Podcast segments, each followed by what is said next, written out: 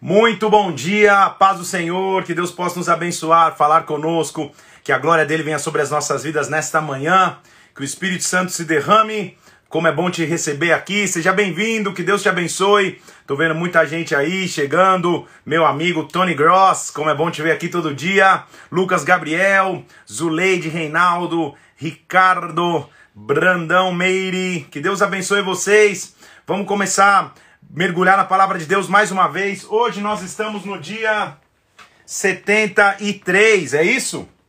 Dia 73. Meu Deus, deixa eu colocar o fone aqui para ficar melhor o, o, o áudio para vocês aí, me fala se melhora, tá? Dia 73, então que bênção, hein? E tô com cara de atleta hoje, aleluia. Vindo de um atleta que tá escrevendo isso, é porque tá um frio aqui em Brasília, gente. Sangue do Cordeiro. Ficou bom aí o áudio? Melhorou? Deixa eu me arrumar aqui, deixa eu me ajeitar. Ótimo. Vamos continuar então mergulhando na palavra dele, buscando a presença dele, a palavra que o Senhor tem para nós nessa manhã. Vamos nessa? Vamos orar ao Senhor? Pai, em nome de Jesus Cristo, nós clamamos a ti. Nós pedimos que o Senhor venha sobre nós agora, Pai, e a tua glória se manifeste, teu Espírito Santo se revele. Que o Senhor abra o nosso entendimento para que nós possamos ouvir a tua voz, para que nós possamos ouvir a tua palavra. Meu Deus, fala conosco, eu te peço, Senhor. Vai além da, daquilo que nós vemos naturalmente, fala conosco através do Espírito agora. Revela-te a nós, eu te peço, em nome do Senhor Jesus Cristo, em nome de Jesus. Amém e amém. Estamos no caminho do encerramento, então, do Antigo Testamento. Nós estamos vendo profetas agora que nós chamamos de profetas menores, não por tamanho, mas é só porque os livros são menores. Então, somos profetas menores que tem uma história muito maravilhosa, uma história muito bonita também. E o que você vai ver é, parece até que, que, que, são repetições da história, porque eh, você lembra comigo que eu te falei que eu te falei que o profeta é, o que o profeta faz?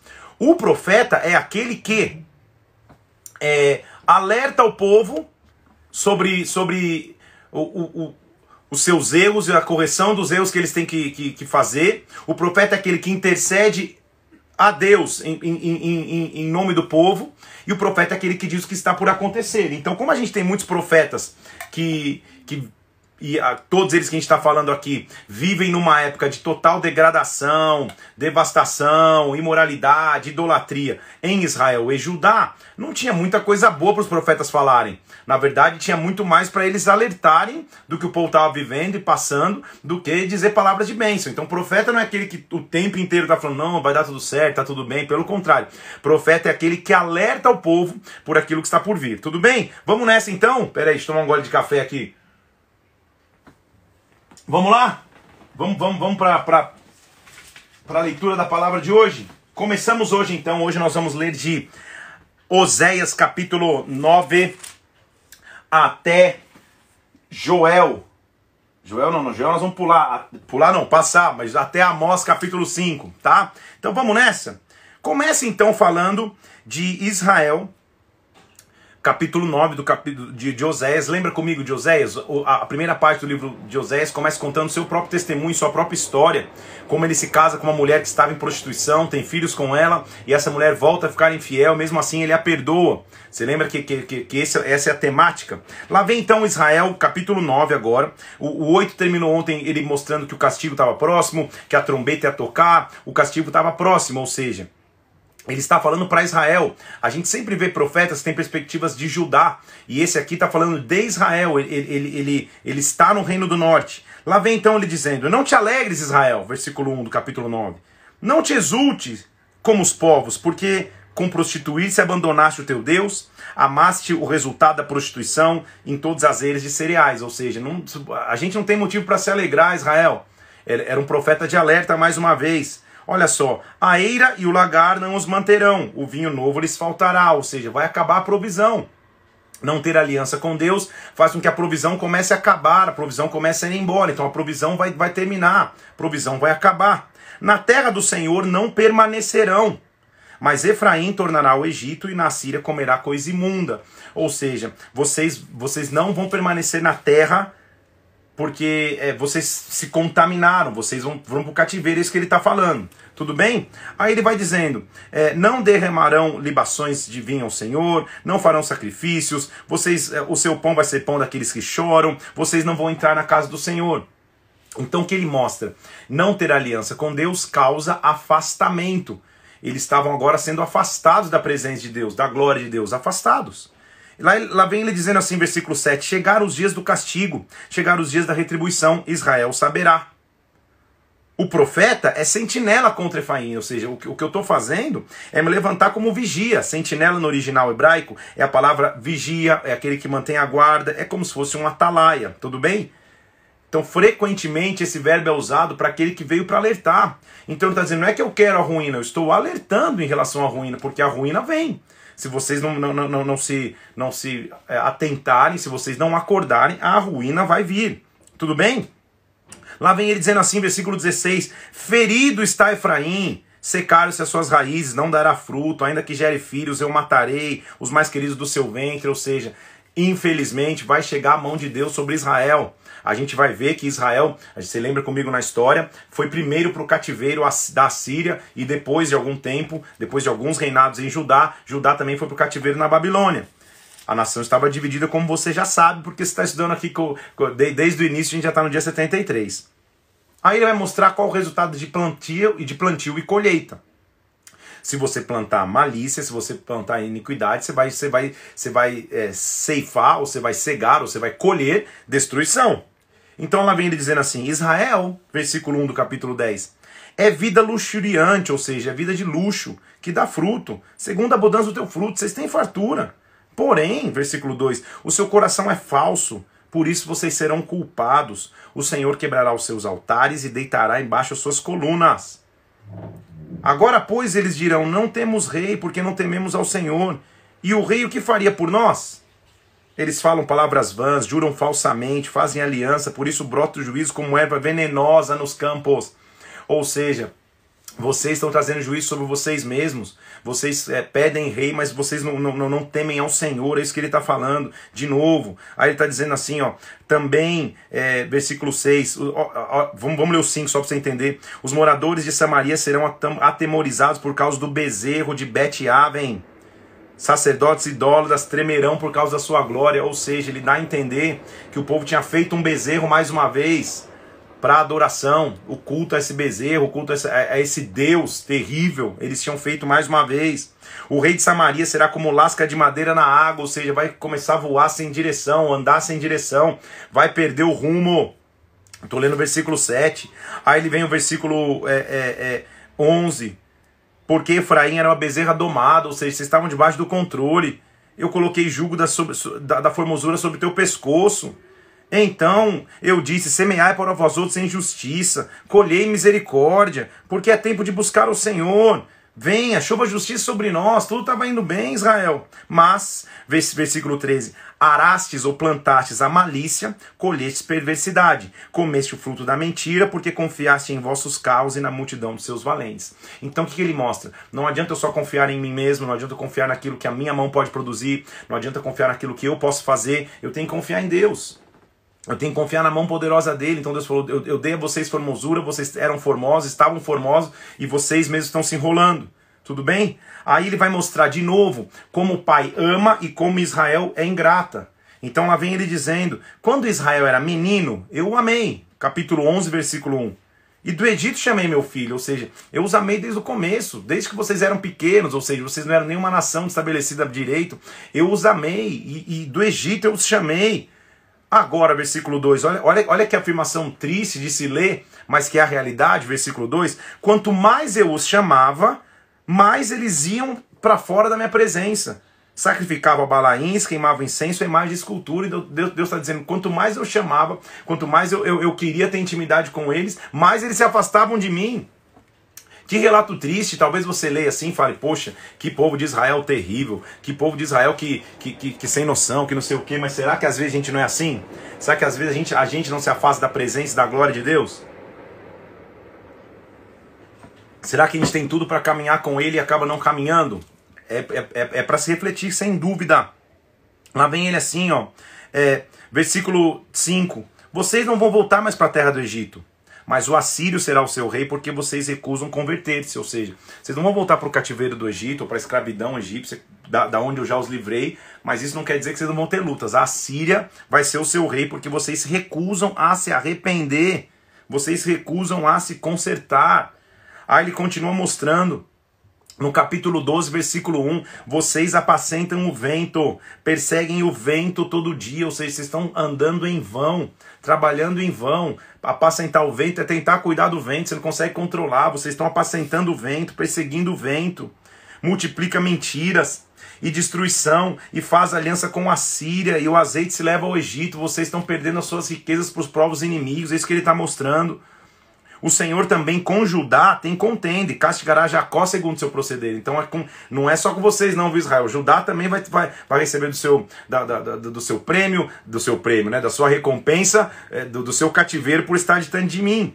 Agora, por que você vai, você pode se perguntar por ler esses, esses vários? Você viu que desde Isaías, Jeremias, Daniel menos, porque ele está tendo mais visões do futuro. Agora, de novo, Oséias, todos que a gente vai ler, por que, que há tanta repetição de repreensão? Porque isso só mostra a dura serviço, ou seja, a teimosia do povo. Se o povo fosse de fácil entendimento e arrependimento, talvez um profeta só tipo, é, é, pudesse ter escrito um livro e já estava tudo certo. Porque o povo não tem esse entendimento, porque o povo é, é, não consegue se manter firme. Vários profetas têm que repetir as mesmas coisas. Olha que coisa triste e difícil. Lá vem então, ele, ele continua dizendo, porque a intenção não é a destruição, a intenção é trazer arrependimento, a intenção é trazer é, é, correção para o povo. Lá vem ele, versículo 5. O Senhor dos Deus desertos é o Senhor, é o seu nome. Converte-te a teu Deus, guarda o amor e o juízo, versículo 6, no teu Deus para sempre. Ou seja, esse alerta tem uma intenção: converte, se arrepende, se transforma. Vocês têm balança enganosa e alma de opressão e amam a opressão. Contudo, me tenho enriquecido, adquirido e grandes bens. É assim que vocês dizem que vocês estão bem. Mas eu, versículo 9, sou o Senhor, teu Deus, desde a terra do Egito. Eu te farei habitar em tendas como nos dias de festa. Ou seja, vocês vão retroceder. Vocês vão voltar na história, vocês vão voltar a andar em tenda. Vocês já tinham uma nação e vocês estão, estão por atitudes de vocês, estão perdendo o controle sobre essa nação. Então vocês vão voltar a habitar em tendas. Tudo bem? Aí ele vem dizendo assim, versículo 13, capítulo 13. Quando falava Efraim, havia tremor. Foi exaltado em Israel, mas ele se fez culpado no tocante a Baal e morreu. Ou seja, vocês já foram temidos, vocês já foram grandes. Quando vocês falavam, todo mundo tremia. Mas porque vocês curvaram a Baal, agora vocês morreram, ou seja, vocês perderam a vida. Ele tá, de novo está alertando Israel. Agora, não só vocês não se arrependem, versículo 2, como vocês pecam mais e mais fazem ídolos, segundo o conceito de vocês, obras de artífice, sacrificam a eles, homens até beijam bezerros. Ele está falando mais uma vez da figura do bezerro, que era como se fosse uma, um, um, ídolo fixo. Então os homens estão até dando esse beijo em, em estátuas. Que perdição vocês entraram. Por isso, vocês serão como a nuvem da manhã, como o orvalho que passa, como a palha que se lança da eira, como a fumaça que sai por uma janela. Ou seja, vocês vão evaporar, vocês vão sumir. Todavia, aí Deus é maravilhoso, porque sempre tem um todavia, né? O profeta está descendo a lenha, daqui a pouco ele vem com todavia. Todavia, eu sou o Senhor teu Deus, desde a terra do Egito. Portanto, não conhecerás outro Deus além de mim, porque não há Salvador senão eu. Aleluia. Não há Salvador senão eu. Vocês estão vendo uma, um momento de dificuldade, de decepção, de luta, mas não há salvador como eu. Não há aquele, não há aquele que pode salvar e resgatar como eu. Olha o que ele diz no versículo 14. Eu os remirei do poder do inferno, os resgatarei da morte. Onde estão, ó morte, as tuas pragas? Onde está, inferno, a tua destruição? Meus olhos não veem em mim arrependimento algum. Ou seja, não estou vendo arrependimento, mas eu vou remi-los. Lembra que eu te disse que é, Oséias é uma, é, é, é uma prova da, do amor que Deus tem para com Israel, mesmo Israel se prostituindo? Então ele está dizendo: Eu vou remir vocês do poder do inferno. Ainda, é, é, é, é versículo, versículo 15: Ainda que ele seja entre os irmãos, virá o vento leste, vento do Senhor. Subindo o deserto, secará sua nascente, estancará sua fonte, saqueará o tesouro de todas as coisas preciosas. Vocês vão passar lutas. Mas ele já avisou antes: Eu vou remir vocês Agora, como que ele termina o livro de Oséias? O que o capítulo 14 nos mostra, ele diz assim: Volta, Israel, volta. Volta para o Senhor teu Deus, porque pelos teus pecados está caído. Eu não sei contar você, mas é, é, eu tenho que adorar um Deus todo dia que sempre dá uma chance de recomeço que sempre dá uma chance de construção, que sempre nos diz: volta, você pode voltar, volta. Eu estou dizendo aqui de uma nação que estava completamente imoral imoral ao ponto que o profeta está comparando a nação com uma, uma prostituta que se entrega a outros homens, que se entrega a outros amantes, e mesmo assim Deus está dizendo: volta, tem chance de volta, recomeça, volta.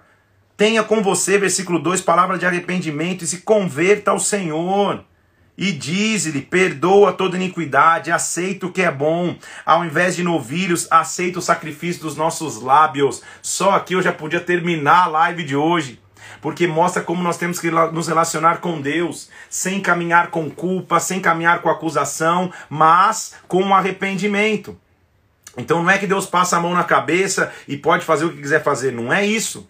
O que ele está dizendo é: quando há arrependimento, há chance de retorno, há chance de volta. Então volta. Talvez esteja falando para pessoas aqui que estejam um pouco distantes de Deus. E, e, e, só por conhecer um pouco mais a Bíblia, te trouxe esse desejo, essa curiosidade de estudar mais aqui, de participar dessas lives. Volta ao Senhor em integridade. Você está conhecendo um Deus aqui e como é um Deus misericordioso. Nós estamos vendo como o povo de Israel várias vezes e, e, que frase triste, né, que a gente acabou de ler ali, que quanto mais eu os chamava, mais vocês se afastavam. Então, mesmo assim, ele está dizendo: volta, se arrepende, se arrepende, aceita o que é bom. Eu não quero só seu sacrifício de novilho, eu quero seu sacrifício de verdade, de verdade de lábios. Eu quero a tua verdade para comigo. Olha o que ele diz no versículo 4: Eu curarei a sua infidelidade, eu de mim mesmo os amarei, porque a minha ira se apartou deles. Serei para Israel como orvalho, ele florescerá como lírio, lançará suas raízes como o cedro do Líbano. Olha o que ele está dizendo. Eu ser para Israel o renovo, estender-se-ão seus ramos e o seu esplendor será como do oliveira, sua fragrância como o Líbano. Olha o que ele está dizendo, eu vou restaurar. Ele termina o livro de Oséias mostrando que nós temos um Deus de restauração, que o profeta pode alertar, como deve alertar. O profeta chama o arrependimento, mas ele diz lá na frente, lá na frente, eu vou oferecer uma chance de perdão para aqueles que quiserem se arrepender. Versículo 9, quem é sábio que entenda essas coisas. Quem é prudente que a saiba porque os caminhos do Senhor são retos, os justos andarão nele, mas os transgressores cairão. Assim termina o livro de Oséias. Curto, porém maravilhoso, para entendermos o amor que Deus tem para com seus filhos, como ele nos ama, como que, que o, o próprio Oséias se casou com uma mulher totalmente atolada no pecado, deu uma chance a ela de ter família, ela teve essa chance, foi ingrata, foi embora de novo, foi embora com os amantes. E ele mesmo assim a tomou de volta, a comprou de volta. Interessante é notar que ele compra, ele não toma de graça, assim como a, a, a nossa salvação foi comprada com um sangue precioso na cruz. Está comigo aqui? Então nós temos que aprender em Oséias que Deus nos ama e há sempre uma chance de reconstrução. Deus te ama e sempre há uma chance para reconstruir. Amém? Aí lá vem ele mostrando um outro livro de um outro profeta chamado Joel, que tem trechos conhecidos que você vai se lembrar quando ler aqui. Joel literalmente significa o Senhor é Deus, é o significado do nome Joel. A data de, do, do, da escrita do livro de Joel é um pouco incerta, não dá para se prever a data que ele escreveu, não, não há muitos indícios históricos de, e, e de relatos. Imagina-se que ele escreveu no reinado de Joás, em Judá, tá? Então, de novo, nós estamos voltando a, a, a história agora na área de Judá. Tudo bem? E qual que é o contexto desse texto para você entender? É um livro bastante curto, mas qual que é o contexto de Joel? A terra havia passado literalmente uma devastação, uma destruição. Uma grande praga de gafanhotos tinha vindo sobre a terra e tinha dizimado tudo. Gafanhoto, quando vem, ele destrói tudo. Plantação, é, é, os animais sofrem, tudo sofre. Então, o gafanhoto ele vem voando em grandes bandos, se, é, se o coletivo de gafanhoto for bando, se não me perdoa, em grandes enxame, eu sei que não é, quem chama é abelha, vai que é também, não sei. Então, é, ele vem voando em grandes turmas, e nesse voar aí em grandes turmas, eles dizimam tudo, eles levam tudo embora. Isso tinha acontecido não espiritualmente só, mas literalmente em Israel. Eles tinham vivido uma destruição. Então o livro de Joel vai nos mostrar o que acontece quando o grande dia do Senhor chega. O que acontece de ruim, mas o que acontece de bom. O livro de Joel vai nos mostrar como que é possível, o que nos faz recomeçar depois de uma grande devastação. É, eu vou mencionar ele um pouco aqui. Ao ler e estudar o livro de Joel, ele me, ele me inspirou a preparar uma pregação que eu vou pregar hoje à noite, porque hoje é quarta-feira, tem culto online aqui na Bola de Neve de Brasília, então você pode acompanhar no Instagram, arroba Bola de Neve BSB. Eu vou mencionar aqui algumas coisas que talvez você vai ouvir de novo na pregação, mas na pregação você vai ver coisas mais novas também. Então, como se levantar depois de uma devastação? Esse, esse era, é, é a figura de Joel, mais uma vez. A gente está tá, tá vivendo um tempo no reinado de, jo, de Joás que Israel tinha é, é, certa prosperidade, vivia do fruto do seu campo, vivia das suas colheitas, confiava em si mesmo por isso. Veio uma devastação, uma praga e mudou a realidade. Tudo bem? Toda a safra foi perdida, a fome e a seca começaram a se apoderar. Imagina que os gafanhotos, é, primeiro mata a safra, já não tem mais sustento, já não tem mais alimento. Depois come todas as gramas, já não tem mais como os animais se alimentarem. Assim vai um ciclo, daqui a pouco tá todo mundo morrendo. Tudo bem? Então vamos nessa? Joel capítulo 1, versículo 1. Palavra do Senhor foi dirigida a Joel. Ouvi isto, velhos, escutai, habitantes da terra. Aconteceu isso nos vossos dias ou no dia dos vossos pais? Ou seja, ele está contando já, lembrando que, pô, alguém um dia vai ler lá na frente.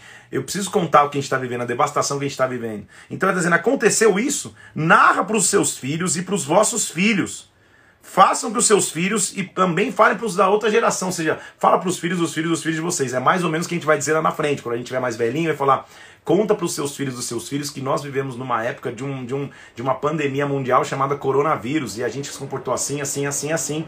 Então calma, culto de hoje à noite. Lá vem ele dizendo assim, e ele vai, ele vai tentar descrever a devastação que Israel viveu. Ele vai dizendo assim: o que deixou o gafanhoto cortador comeu o gafanhoto migrador. O que deixou o migrador comeu o devorador, o que deixou o devorador comeu o destruidor, ou seja, vieram em bando, em turma, vieram em, em, em, em, exército de gafanhotos e devastaram tudo, que um deixou, outro levou, que outro levou, outro deixou, e destruíram tudo. Ele está dizendo, conta para os filhos de vocês, já houve tragédia tão, tão grande assim. Despertai-vos e chorai. Versículo 5: Uivai todos os que bebem vinho por causa do moço, porque ele, ele tirou da boca de vocês, não tem mais. Nem a, a, a matéria-prima, nem o produto raiz para você fazer o vinho vai ter mais. Porque veio um povo contra a minha terra, poderoso e inumerável. Os seus dentes são dentes de leão, ele tem queixas como de uma leoa. Agora ele está falando dos gafanhotos, mas já há um sentido profético do que, do, que, do que vai acontecer com a Babilônia. Eles vão vir para também destruir. Tudo bem? Então a praga era só um prenúncio do que um dia a Babilônia faria. Então aqui fez da minha vida uma assolação. Versículo 7, destroçou a minha figueira, destruiu tudo. Versículo 9, cortada está da casa do Senhor a oferta de manjares todos estão enlutados, ou seja, nem mais para as ofertas do templo a gente tem. O gafanhoto levou tudo embora, o campo está assolado, a terra está de luto, o cereal foi destruído. Envergonhai-vos, lavradores, a vida, a vida se secou, versículo 12, a figueira murchou, a romeira é, é, também, a palmeira e a macieira, secou tudo, já não há alegria entre os filhos dos homens. Oh meu Deus, estou quase pregando, calma que hoje à noite tem. Já não há alegria entre o filho dos homens, que, que situação. Então aí ele vem para uma resposta, ele diz assim, versículo 14: promulga um santo jejum, convoca uma assembleia santa, congrega os anciãos, todos os moradores dessa terra, para a casa do Senhor, clamai ao Senhor. Então ele começa a dar um indício na hora da devastação, na hora da destruição, clame. Na hora da, da, da guerra, clame. Na hora da dificuldade, clame. Porque o dia do Senhor vem e está perto a assolação do Todo-Poderoso. Ou seja, vocês estão achando que o gafanhoto é, é, é, é, pesado? Clama ao Senhor, porque ainda vem um dia de assolação, é isso que ele está dizendo. Acaso não está destruído o mantimento diante dos vossos olhos? E da casa do nosso Deus, a alegria, o regozijo, não foi tudo embora? Versículo 17: a semente mirrou, se perdeu o cereal, o gado geme, Senhor, eu clamo, a ti eu clamo, versículo 19. Todos os animais do campo, devorou os passos do deserto, o fogo levou tudo embora. E, e agora, que cenário de destruição, Joel. Toca a trombeta em Sião, dá a voz de rebate no meu santo monte, ou seja, convoca todo mundo, que todos os moradores da terra se perturbem, porque o dia do Senhor está próximo está próximo, à frente dele vem um grande fogo devorador, a terra é como o jardim do Éden, mas atrás dele um deserto assolado, nada escapa. O Senhor está vindo para julgar, na verdade, isso é um, é, é um indício de julgamento. Ele está associando a praga que eles tinham vivido de maneira natural com o julgamento do Senhor. Ele diz: se isso já é ruim, o dia do Senhor vem. Se vocês estão vendo com os olhos só hoje aí, mas vocês, vocês estão deixando de ver o dia do Senhor, o dia do Senhor que vem. Diante dele, versículo 10: treme a terra, os céus se abalam, a lua e o sol escurecem, as estrelas retiram seu esplendor. Agora, o Senhor sempre tem uma opção de reconstrução, como eu já te disse. Não há profeta genuíno se o profeta é, é não traz a, a, a, o confronto, a pancada, mas ele também não traz a cura, tudo bem? Nenhum só, nem, nem só um, nem só outro. Ele tem, que, ele tem que saber o equilíbrio entre os dois. E lá vem ele dizendo assim: Agora então, diz o Senhor, versículo 12: Convertei-vos de mim de todo o coração, com jejuns, choro e pranto. Oh, na, no curvar-se ao Senhor, no buscar a Ele, sempre há uma chance de reconstruir, sempre há uma chance de caminhar novamente com Ele, sempre há uma chance em Deus. Então Deus é maravilhoso demais, gente. Rasga o coração, não mais as vestes. Se convertam ao Senhor, versículo 13. Ele é misericordioso e compassivo. Quem sabe não se voltará e se arrependerá. Quem sabe não se voltará e mudará de ideia, é isso que ele está dizendo. Aí ele fala: toca trombeta em versículo 15. Proclama um jejum e todo mundo se envolva. Congrega o povo, reúne todo mundo, santifica a congregação, reúne os pequenos, reúne os que mamam, sai o noivo da câmara, ou seja, se ele estava se preparando para casar, para um pouco e sai. Chorem os sacerdotes, chorem os ministros do Senhor. Ou seja, quando clama, quando um clamor começa a acontecer, Deus muda a realidade. Não vou entrar muito a fundo, mas assiste o culto de hoje à noite, não não perde. Não temas, ó terra. Versículo 21. Regozija-te, alegra-te, porque o Senhor faz grandes coisas. Alegrai-vos, alegrai-vos, porque o Senhor vos dará chuva. E promessa de chuva é promessa de recomeço. Lembre que o gafanhoto tinha devastado tudo. Alegrai-vos, o Senhor vai dar chuva de novo. Vai voltar a chover. É isso que ele está dizendo. E aí acontecerá que depois da chuva, versículo 28, eu derramarei o meu espírito sobre toda a carne. Oh, meu Deus, é só isso que eu vou dizer até então, para você assistir hoje à noite o culto. Eu vou derramar o meu espírito sobre vocês, o espírito de Deus vai vir sobre vocês. E aí ele começa a mostrar no capítulo 3 que as nações ao lado deles também vão passar por, por, por, por, por, por, por juízos, também vão passar por, por, é, é, por mão forte de Deus. Olha o que ele está dizendo, com versículo 1 do capítulo 3: Naqueles dias, naquele tempo, mudarei a sorte de Judá e Jerusalém, congregarei todas as nações e farei descer ao vale de Josafá entrarei em juízo contra elas por causa do meu povo e da minha herança. Ou seja, Deus vai pôr a mão nas nações. Então, Judá e Israel, se preocupem em, em ter aliança para comigo, porque eu sempre cuidei. Quantas histórias de, de bênção a gente viu na Bíblia, na época dos reis, que sem lutar o povo venceu, sem lutar o exército inimigo foi, foi devastado. Eles tinham se afastado de Deus e Deus precisava dizer para eles: é, é, Eu vou cuidar de vocês, e eu vou reunir as nações, eu vou cuidar da minha herança, eu vou cuidar de vocês. Olha o que ele diz, versículo 10: Forjai espadas das vossas rilhas de arado e lanças das vossas podadeiras, e diga ao fraco: Eu sou forte. Ô oh, bênção de Deus, daqui da outra pregação, olha o que ele está falando. Pega o que você arava, e com, com, com o ferro, com o metal, com o aço do teu, do, do teu arado, quebra e faz espada, porque há tempo de arar a terra, mas há tempo de lutar pela terra. Pega o que antes era, era podadeira e faz lança porque agora vocês vão guerrear. E quem tiver fraco, diga: Eu sou forte. Eu sou forte. Oh, meu Deus. E aí ele diz, versículo 13: Lança a foice, porque está madura a seara. Vinde, pisai, porque o lagar está cheio. Já está transbordando. Multidões no vale da decisão. O dia do Senhor está perto, no vale da decisão. Culto de hoje à noite. Frase de hoje: multidões, multidões no vale da decisão é tempo de colher. Mas para colher eu tenho uma eu tenho uma, uma, uma um, um, uma sequência de fatos. Para colher, eu tenho uma sequência de situações. E é sobre isso que eu estou falando bastante da pregação hoje, porque essa, é, essa mensagem me tocou muito nessa madrugada quando eu estava preparando as lives. É, e, essa, e, essa, mensagem está brotando aqui no meu coração, quero liberar hoje à noite sobre a gente. Então, para é, colher, eu tenho que respeitar um processo e um tempo, mas Deus vai derrubar.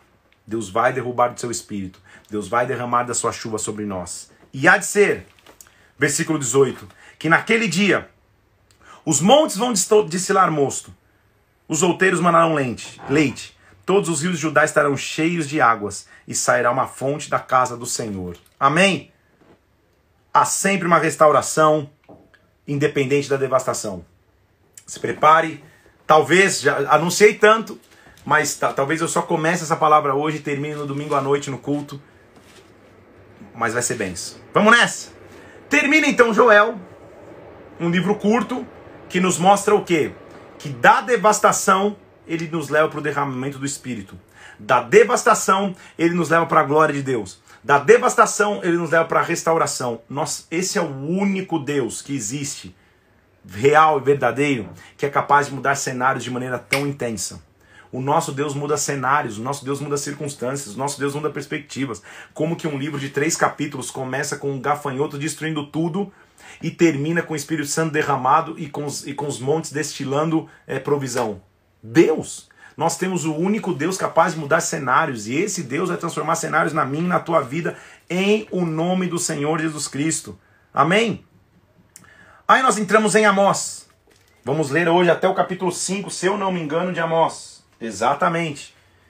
Então hoje três livros, hein? Hoje está rendendo. São curtos, como eu já te disse. Amós significa aquele que suporta o jugo ou aquele que suporta a luta. Então Amós, ele, ele escreve numa cidade pequena na região de Judá, também a mais ou menos 16 quilômetros ao sul de Jerusalém, só para você se situar. Ele, é um, ele, ele está no rol dos profetas escritores, ou seja, os, eles mesmos são os profetas que escreveram os seus livros, como Miqueias, Isaías, Jeremias, tudo bem? que a gente vai ler ainda, como Joel, então ele é dos profetas escritores. Quando ele profetizou, só para você se, se, se situar no tempo, durante os reinados de Uzias em Judá, que corresponde a Jeroboão II em Israel, mas ele estava em Judá, ou seja, 16 quilômetros de Jerusalém, mas só para você entender. Era uma época de prosperidade em Israel, Judá. Uma época que, que sob o domínio de Jeroboão, Israel tinha crescido, tinha com as suas rotas de, de, de, de comércio marítimo, principalmente, tinha, tinha crescido financeiramente, mas a idolatria estava gritante, como já é de costume, infelizmente, nessas histórias que nós estamos lendo. Eles tinham atingido auges políticos, militares, civis, econômicos, mas, acompanhado a isso, a sua soberba os levou para uma idolatria. Então, mais uma vez, nós vamos ver em Amós uma mensagem de julgamento. Ele vai falar sobre o julgamento divino e como o povo tinha quebrado a aliança com Deus. Essa é a, a, a, a essência do livro de Amós. O que chama atenção em Amós? Que ele não faz questão de ser chamado profeta. Porque na verdade ele não era da escola dos profetas, ou seja, da linhagem sacerdotal de profetas. Ele era um pastor da região de Tecoa. Ou seja, ele era um homem simples, um homem do povo, por assim dizer, um homem que não foi separado para o sacerdócio ou para a vida profética, mas se levantou como um profeta. Então ele é evidência que, que Deus levanta quem quer, a hora que quer, do jeito que quer. Deus é quem faz. Não precisa ter o berço de ouro, o berço sacerdotal, o berço profético. Deus levanta quem quer no momento que quer. Então ele, apesar de não ter um treinamento profissional, entre aspas, por assim dizer, para ser um profeta, perdão, foi um profeta marcante também na história, na história do povo de Deus. Então lá nós vamos em Amós, só para você entender que, que, que, ele nem se chama profeta, ele se chama um dos pastores de Tecoa. Pastor naquela época é o que cuidava da ovelha literalmente, tá? Palavras em visão que vieram a Amós, versículo 1 do capítulo 1, que era entre os pastores de Tecoa a respeito de Israel nos dias de Uzias, rei de Judá, e também de Jeroboão, filho de Joás, rei de Israel, dois anos antes do terremoto. Nós vamos ver em Zacarias mais é, falando sobre esse terremoto, mas um, terremoto que aconteceu, tá? Ele só está situando para que a pessoa entendesse. Depois a gente vai ler e vai entender lá em Zacarias. Se eu não me engano, é Zacarias. É, Ele disse: O Senhor rugirá de Sião e de Jerusalém e fará ouvir a sua voz. Mais uma vez, um profeta alertando sobre o julgamento.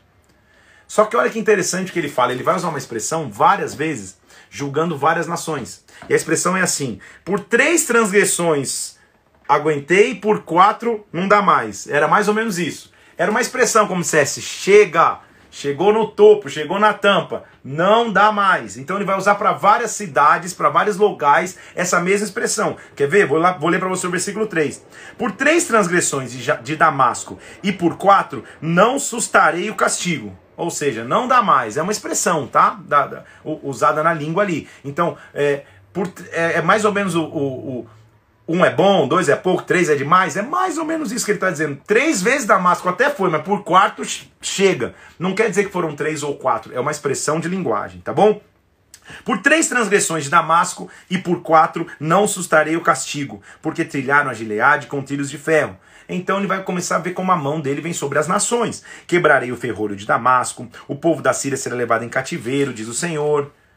Por três transgressões de Gaza, e por quatro também não levantarei, não, não, não suspenderei o castigo. Por quê? Porque por, para o entregarem Edom, meterei fogo nos muros de Gaza. Ele vai começando a falar sobre todas as nações ao redor. Eliminarei o morador de Asdote, que tem o seto de Asquelon. E aí ele diz: Porque assim diz o Senhor. Por três transgressões de tiro e por quatro não sustarei o castigo. Ele vai repetir várias vezes a mesma, a mesma expressão para dizer, olha, não dá mais, não dá mais Tiro, não dá mais Gaza, não dá mais é, é, Asdod, não dá mais Filisteus. Aí vem de novo, versículo 11, não dá mais Edom, versículo 12, não dá mais Temã, não dá mais, versículo 13, Amon, é, não dá mais Rabá, os muros de Rabá, e assim ele vai, vai passando o capítulo inteiro usando a mesma expressão. Por três transgressões, quatro não dá mais. Então, é mais ou menos se eu desse uma bronca em, em um filho, falando assim, ó, é, por três transgressões, Mateus, tudo bem, mas por quatro não dá. É mais ou menos isso, tá? É, chegou no limite, é isso que ele está falando. Aí ele continua falando das transgressões de Moab, como Moab vai ser metida no fogo, e ele acaba uma primeira sessão no capítulo 1 e começo do 2, falando das nações. Aí ele vai vir agora para Judá e Israel. Mesmo estilo de linguagem, mesma coisa ele vai dizer. Versículo 4 do capítulo 2: Por três transgressões de Judá e por quatro não sustarei o castigo, porque rejeitaram a lei do Senhor.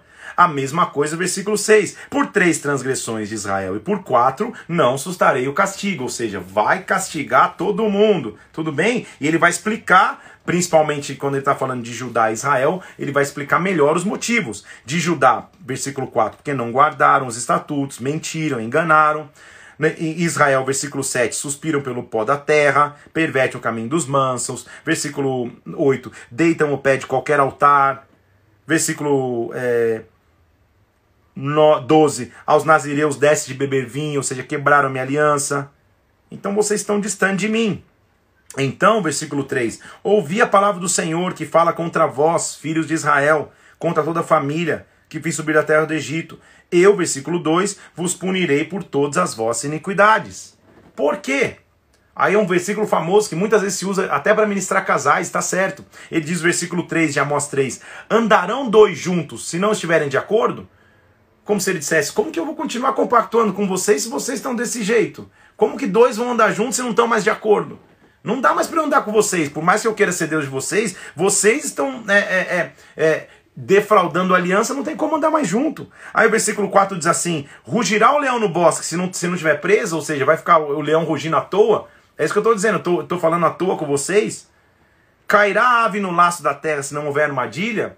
Ou seja, uma coisa leva a outra, é isso que ele está falando. Certamente, versículo 7, olha que princípio importante. O Senhor Deus não fará coisa alguma sem primeiro revelar o seu segredo aos seus servos, os profetas. Então o que ele estava dizendo é: escute os profetas, escuta o que o profeta está dizendo, escuta o que o profeta tem para falar, escuta.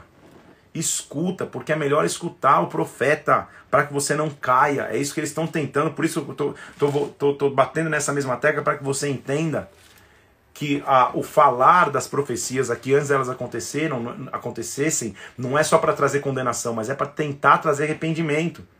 Aí ele vai falando contra as mulheres de Samaria também. No capítulo 4, escutem isso. Jurou o Senhor pela sua santidade, que dias estão para vir sobre vós, em que vos, em que vos levarão como anzóis, como o restante de uma pesca, vocês também vão ser levadas.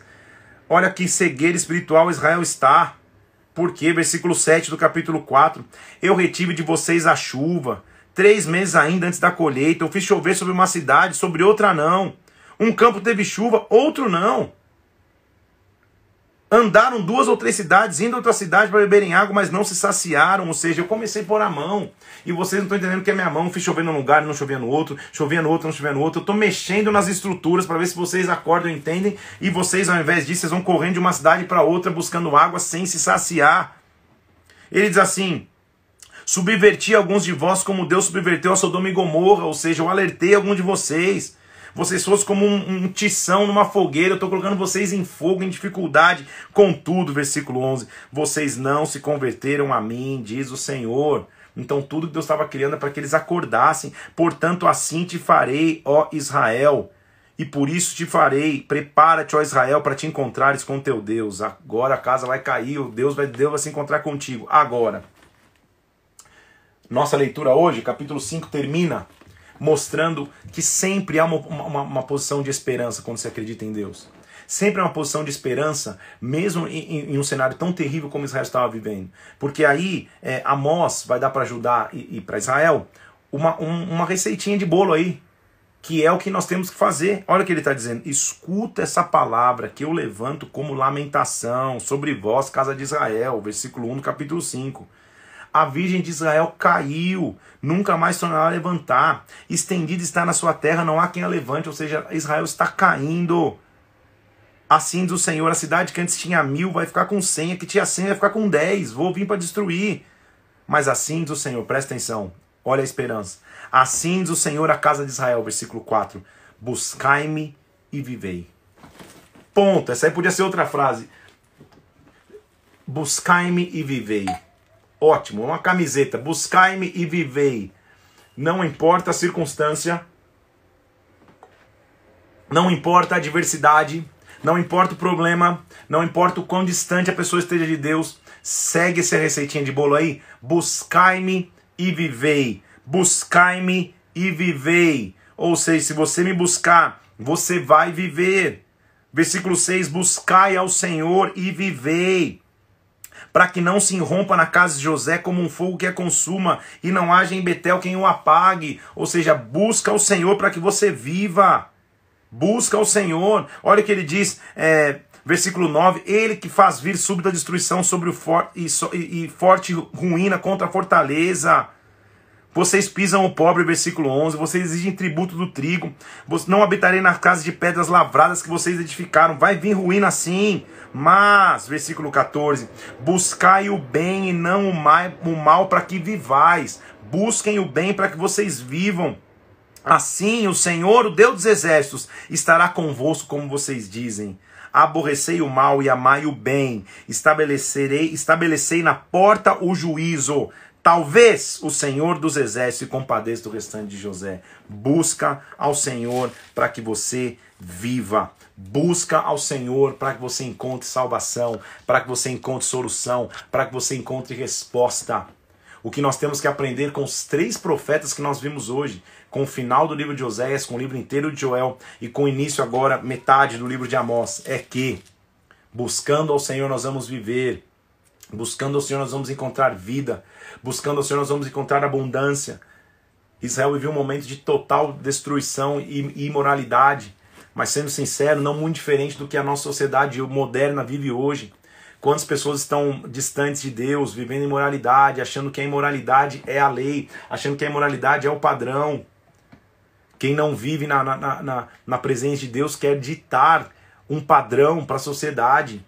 Nós estamos vivendo momentos semelhantes. Então, nossa resposta é: buscai ao Senhor e vivei. Quer ter vida? Busca o Senhor. Quer ter esperança? Busca o Senhor. Buscai e vivei. Duas palavras que você nunca mais pode esquecer. Buscai e vivei. Deus é maravilhoso, porque independente do cenário, ele sempre vai levantar profetas para dizer: busca e viva. Agora, em que cenário nós estamos vivendo? Existem multidões no vale da decisão, existem multidões esperando que nós, povo de Cristo, nos levantemos com autoridade para pregar a palavra a tempo e a fora de tempo. E a nossa pregação é buscai e vivei. Não é só uma, uma, uma, uma, uma pregação de condenação, é sim uma pregação de alerta para os tempos que temos vividos, mas uma pregação que traz esperança. Buscai e vivei. Hoje você tem essa opção. Na tua casa você tem essa opção. Na tua família você tem essa opção. Buscai e vivei. Aleluia! Tô vendo tanta gente aqui, tantas pessoas dando um oi. Tô vendo aí a, o, o Maicon Piobezan, Aline Schmidt, Vi Costa, Ia Freitas, Neuza Pelegrina. Deus abençoe, Neuza. Tânia Ciro, Débora Fotografia e Arte, Deus abençoe. Raquel Tavares, Buscar e Viver, é isso aí, Tony, meu querido irmão. Tatiane Machado, Sil Mendonça, Denilson Silva, tantas pessoas falando aqui. Que dia abençoado, hein, gente? Amanhã nós vamos entrar, então, no capítulo 6 de Amós e vamos de Amós 6 até Miqueias. Então amanhã a gente vai Amós, Obadias, Jonas, tem muita história para a gente viver, tá? Até entrarmos em Miqueias.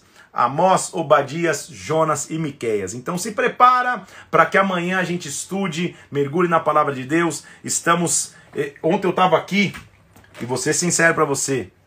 Eu já comecei a olhar assim e falar, poxa vida, foi rápido demais.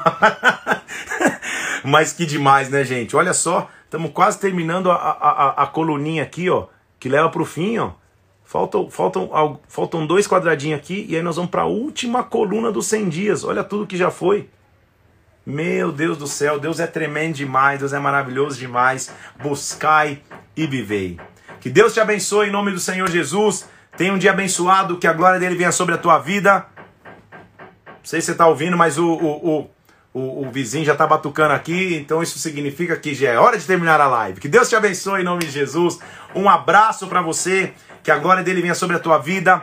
Amanhã, dia 74 de 100, continua imperdível. Recomenda essa live para alguém, passa para alguém isso para que a gente possa estar tá junto, tá? Hoje à noite, então, como eu já falei algumas vezes aqui nessa live, tem culto na Bola de Neve de Brasília. Se você não tem culto na tua igreja, ou não tem célula na tua igreja, eu quero te convidar, arroba Bola de Neve BSB. Eu vou começar uma introdução, porque o culto online ele é menor, né? Vou começar uma introdução para a palavra que eu vou trazer no domingo à noite, no nosso culto presencial. Então, se você é de Brasília, corre para fazer a tua inscrição, porque domingo passado acabou, acabaram as inscrições, hein? Então, é, corre, faz a tua inscrição para você estar no domingo à noite. O link já está aqui no meu Instagram. Faz a, tu, a tua inscrição para você vir. Então, hoje começa uma introdução daquilo que eu vou falar de como Deus nos levanta da devastação ou da destruição. Amém? Que Deus te abençoe. Um abraço. Até amanhã, 11 da manhã, ou então até hoje à noite no culto da Bola de Neve de Brasília. Fica na paz do Senhor. Tenha um bom dia. Até amanhã, 11 horas. Deus te abençoe.